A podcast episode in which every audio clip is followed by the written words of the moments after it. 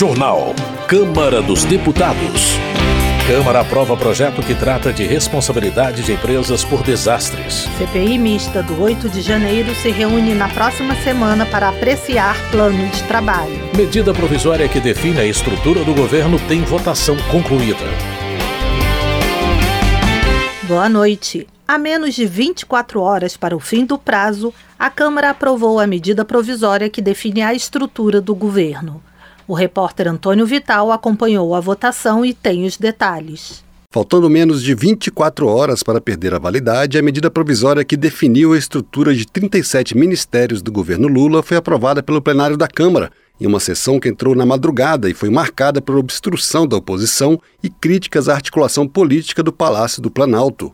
A MP foi editada no dia 2 de janeiro, primeiro dia útil do governo Lula.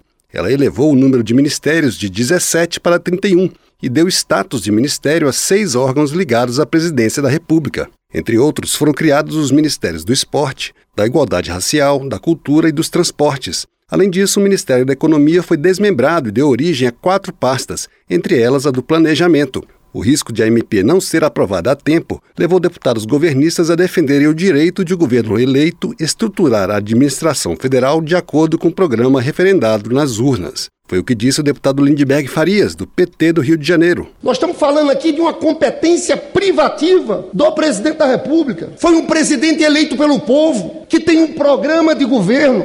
E esse programa se expressa também na organização do seu ministério. Por isso que foi recriado o Ministério das Mulheres, o Ministério da Cultura, o Ministério do Desenvolvimento Agrário, foi criado o Ministério da Igualdade Racial, o Ministério dos Povos Indígenas. Mas antes mesmo do início da votação, deputados manifestavam desagrado à condução política do governo. O deputado José Rocha, do União da Bahia, rebateu a fala de Lindbergh Farias. Eu queria aqui me dirigir ao colega deputado Lindbergh no sentido dele fazer um apelo ao governo para que cumpra com as suas obrigações em relação a essa casa, que o governo não está cumprindo. Nós temos aí pendências orçamentárias, emendas parlamentares impositivas que o governo se recusa a liberar, a pagar. Isso é uma obrigação do governo, não é favor nenhum que é para atender aos municípios. Texto aprovado pelo plenário foi alterado pelo relator, deputado Isnaldo Bulhões Júnior, do MDB de Alagoas, que motivou críticas de partidos da base do governo, como a Rede e o PSOL. Uma das alterações tira do Ministério dos Povos Indígenas e transfere para o Ministério da Justiça a atribuição de demarcar terras indígenas. Já o Ministério do Meio Ambiente perde atribuições sobre saneamento básico, resíduos sólidos, recursos hídricos e sobre o cadastro ambiental rural, o CAR. A base do governo, porém, diante do risco de extinção dos novos ministérios, votou a favor do texto do relator.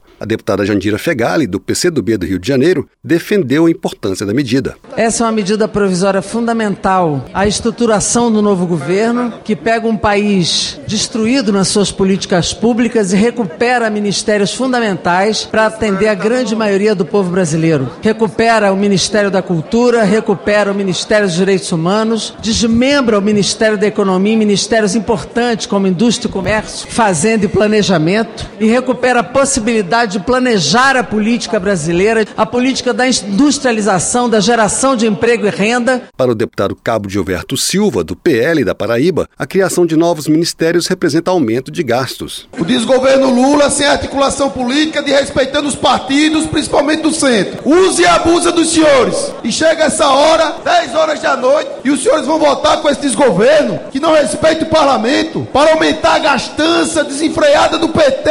E vamos dar esse gesto para aumentar em quase 40 ministérios. Isso é uma afronta ao povo, pagador de imposto. A medida provisória que definiu a estrutura do governo seguiu para análise do Senado. Da Rádio Câmara de Brasília, Antônio Vital.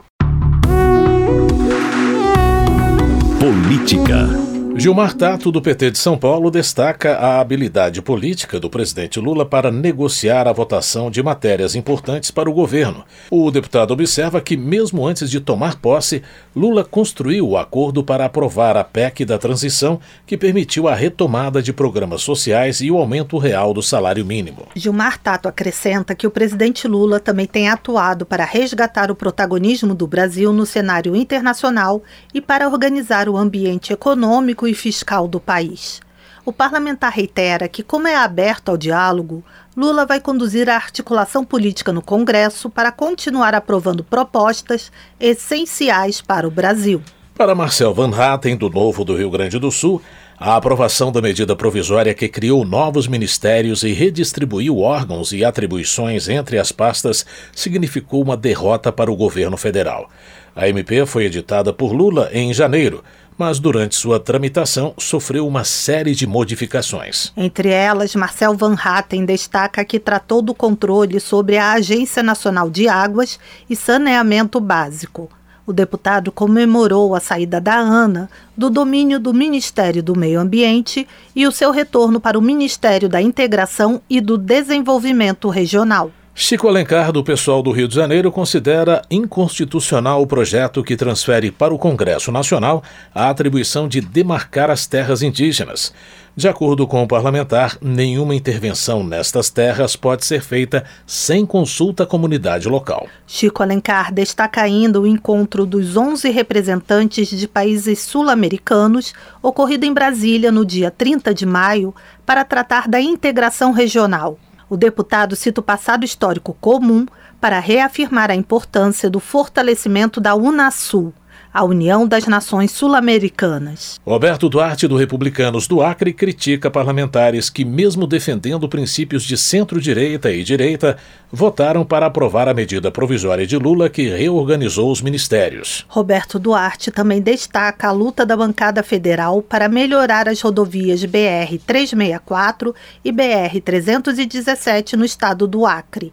O parlamentar comemora o investimento de recursos públicos nessas obras de infraestrutura e reconhece os esforços do governo federal nesse sentido. Comissões. A CPI mista do 8 de janeiro se reúne na próxima terça-feira para apreciar o plano de trabalho. O repórter Cláudio Ferreira tem os detalhes. A Comissão Parlamentar Mista de Inquérito, que investiga os ataques às sedes dos três poderes no dia 8 de janeiro por manifestantes contrários à posse do presidente Lula, se reúne na terça-feira para analisar o plano de trabalho da relatora, senadora Elisiane Gama, do PSD do Maranhão. Inicialmente prevista para o dia 1 de junho, a reunião foi adiada por causa da sessão no plenário do Senado, destinada a analisar medidas provisórias prestes a perder a validade como a MP que trazia a reestruturação dos ministérios. Mais de 700 requerimentos já foram apresentados na CPI. Boa parte deles pede a convocação de depoentes.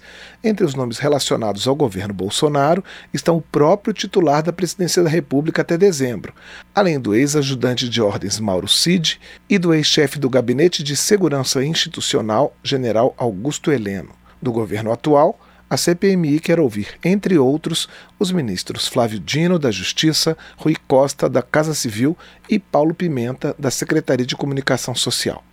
Também estão na lista o governador do Distrito Federal, Ibanez Rocha, e o ministro Alexandre de Moraes, do Supremo Tribunal Federal. Além das convocações, os requerimentos também pedem a quebra de sigilo telefônico, fiscal e bancário de várias pessoas, requisitam documentos da administração pública e imagens de câmeras de segurança que registraram os atos de vandalismo do dia 8 de janeiro. Durante a instalação da comissão, o presidente, deputado Arthur Oliveira Maia, do União da Bahia, tinha sugerido um cronograma de reuniões semanais mas diante do volume de requerimentos, o presidente e a relatora, a senadora Elisiane Gama, devem propor na próxima reunião um ritmo mais acelerado, duas vezes por semana. Arthur Maia pediu reforço de procuradores da República e delegados da Polícia Federal para ajudar nas investigações. Confesso a vocês que ainda não consolidei um relatório todos esses requerimentos para que a gente possa começar a trabalhar com eles. A gente vai ter que ter prioridade. Não dá para você atender nem apreciar 600 requerimentos. Mas nem todos os requerimentos são de convocação, de oitiva. Tem requerimentos de quebra de sigilo bancário, telefônico, fiscal. A senadora Elisiane Gama pretende que as investigações cheguem tanto aos autores dos ataques quanto a quem planejou as ações do 8 de janeiro. Ela vai aproveitar o material já coletado pelo Supremo Tribunal Federal e pela Polícia Federal. Até porque é de posse desses dados que nós teremos efetivamente os outros convocados. Nós teremos uma primeira rodada de convocação, que são nomes que não haverá nenhuma grande novidade, porque nós já temos vários processos em curso, tanto do Supremo Tribunal Federal quanto da Polícia Federal, mas depois dessa primeira etapa haverá outros nomes que serão fruto, inclusive, dessas quebras e também das oitivas que serão feitas nessas primeiras rodadas. A relatora da CPMI já sinalizou que as investigações também vão abordar dois episódios anteriores ao 8 de janeiro: o quebra-quebra promovido por manifestantes perto da sede da Polícia Federal em Brasília, no dia da diplomação do presidente Lula, em 12 de dezembro, e o atentado à bomba que atingiria o aeroporto da capital em 24 de dezembro, mas foi desmobilizado antes. Da Rádio Câmara de Brasília, com informações da Rádio Senado, Cláudio Ferreira. A Câmara chegou ao TikTok. São conteúdos de educação para a democracia em formatos dinâmicos, feitos para dialogar com os novos cidadãos digitais. Compartilhe o que você pensa, que a gente abre espaço para suas ideias. Siga nosso perfil, arroba Câmara dos Deputados em cd.leg.br barra TikTok. Economia. Professora Luciene Cavalcante, do PSOL de São Paulo, lamenta a inclusão do Fundeb, do piso salarial dos profissionais da educação e da saúde e de gatilhos contra os servidores públicos no novo regime fiscal. Professora Luciene Cavalcante alega que a responsabilidade fiscal não deve ser usada como argumento para restringir direitos fundamentais. Ela conclama os cidadãos a aderirem à plataforma Educação Fora do Teto e a unirem esforços para a valorização da educação. Trabalho. O estágio poderá ser considerado experiência profissional. Proposta aprovada pela CCJ pretende facilitar a chegada dos jovens ao primeiro emprego. A repórter é Paula Bitar. A Comissão de Constituição e Justiça da Câmara aprovou um projeto que considera como experiência profissional o estágio realizado pelo estudante. De acordo com o texto aprovado, caberá ao poder público regulamentar as hipóteses em que o estágio valerá para as provas de concurso público. O relator, deputado Pedro Campos, do PSB de Pernambuco, ressaltou as dificuldades enfrentadas pela juventude na hora de procurar o primeiro emprego. O jovem não consegue trabalhar porque não teve um emprego anterior e não adquire experiência pelo fato de antes não ter trabalhado. O deputado Helder Salomão, do PT do Espírito Santo, também defendeu a proposta. Nós vivemos um alto índice de desemprego no país. A juventude é duplamente penalizada porque as empresas, via de regra, exigem é, experiência e isso é, dificulta o acesso ao mercado de trabalho. Segundo dados da Pesquisa Nacional por Amostra de Domicílios Contínua do IBGE, os jovens enfrentam mais dificuldades em encontrar emprego. Na faixa de 18 a 24 anos, a taxa de desocupação foi de 18% no primeiro trimestre deste ano, contra 8,2% na faixa de 25 a 39 anos. A média geral da taxa de desocupação do país, segundo a pesquisa, foi de 8,8% no período. A proposta que considera como experiência profissional o estágio realizado pelo estudante poderá seguir ao Senado, a menos que haja recurso para votação no plenário. Da Rádio Câmara, de Brasília, Paula Bitar. Segurança Pública.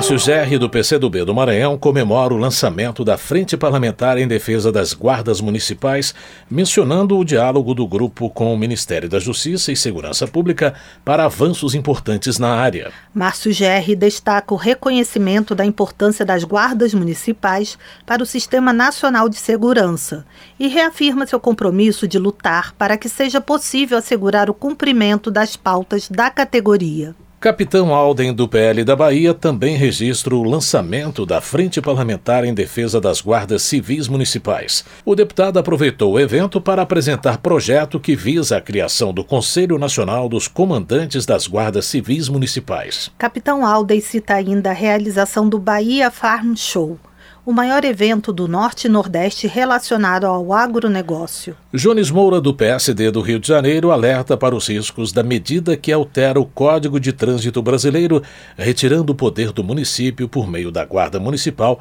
de fiscalizar o trânsito. Jones Moura argumenta que a mudança afeta a fiscalização em diversos municípios e favorece a vaidade entre categorias. Ele cita que na cidade do Rio de Janeiro, por exemplo, somente a Guarda Municipal realiza a fiscalização de trânsito.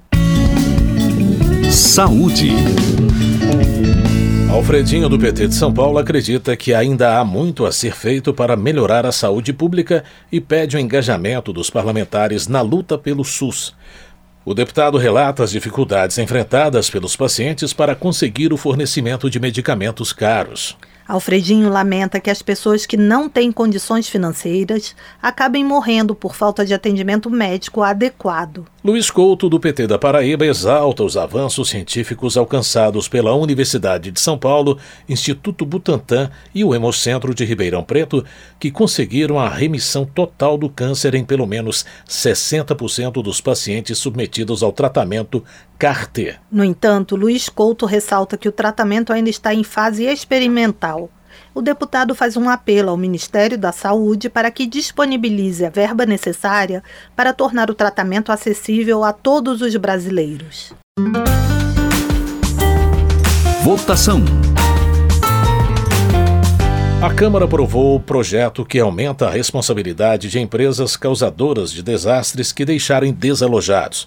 O repórter Antônio Vital tem os detalhes. Casos de desastres que provocaram a evacuação de moradores, como os causados pelas mineradoras Braskem em Maceió e Vale do Rio Doce em Brumadinho, fizeram com que deputados e deputadas aprovassem projeto que aumenta as obrigações das empresas responsáveis e amplia os direitos das pessoas obrigadas a deixar suas casas. A proposta garante indenização por danos morais e materiais às pessoas atingidas.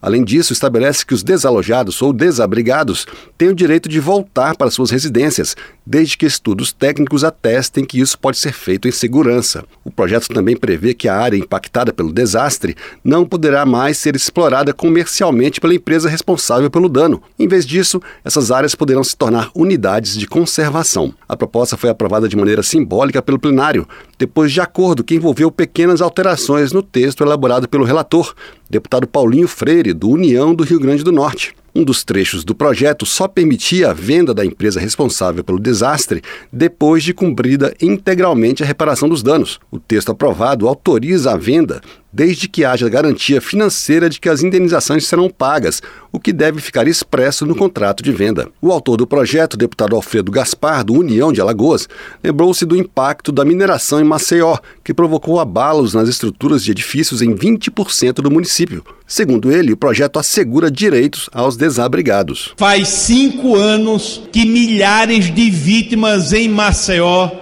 foram atingidas por um crime ambiental. O que hoje esta casa está fazendo é socorrendo milhares de pessoas. As pessoas terão direito à indenização moral por pessoa e não por núcleo familiar. Segundo, a área atingida pertencerá ao município ou, uma vez recuperada, retornará àqueles antigos proprietários. O projeto também prevê que as pessoas afetadas terão direito a tratamento e acompanhamento de saúde física e mental e auxílio moradia, tudo a cargo da empresa responsável pelo desastre. Além disso, estende a responsabilidade das empresas à infraestrutura e patrimônio públicos afetados pelo desastre, como escolas e outros equipamentos. O deputado Rogério Correia, do PT de Minas Gerais, apresentou o projeto de teor parecido depois do rompimento da barragem de resíduos da mineradora Vale em Brumadinho, Minas Gerais, em 2019 desastre que deixou quase 300 mortos.